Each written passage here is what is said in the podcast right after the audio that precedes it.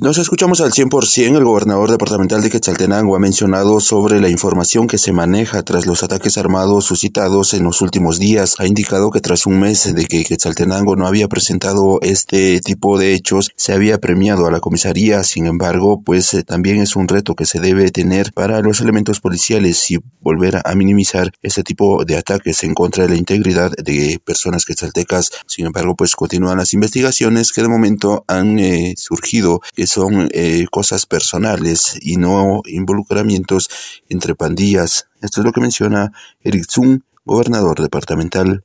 Eh, que un mes eh, Quetzaltenango estuvo sin ningún homicidio, tuvimos dos seguidos, creo que es lamentable esta situación, pero eh, nosotros hemos estado ya con Policía Nacional Civil, con Ministerio Público, dándole seguimiento a estas investigaciones.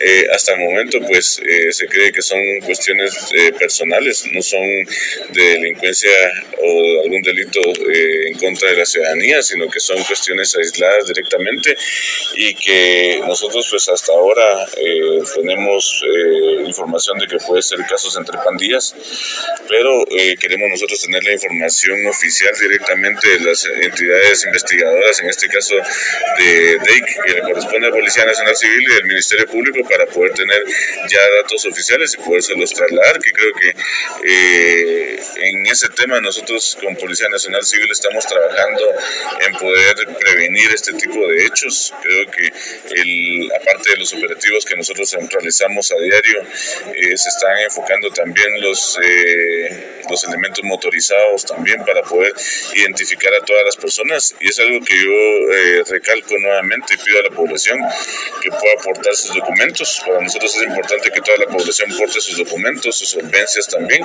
porque se van a estar poniendo diferentes puntos, han estado poniendo diferentes puntos en donde se le pide a la población la documentación, porque esto nos ayuda a todos, nos ayuda también a poder identificar personas que, que no tienen documentos o que pueden tener ya eh, algún hecho eh, anterior. Y con esto pues ir nosotros previniendo cualquier situación que se pueda dar. El tema de despistolización, que es algo que estamos trabajando también, si alguna persona porta arma que pueda aportar los documentos necesarios también de su licencia y portación de arma para que no tenga ningún inconveniente. Y vamos a seguir nosotros trabajando para evitar este tipo de hechos. Con esta información retorno a cabina como nos escuchamos.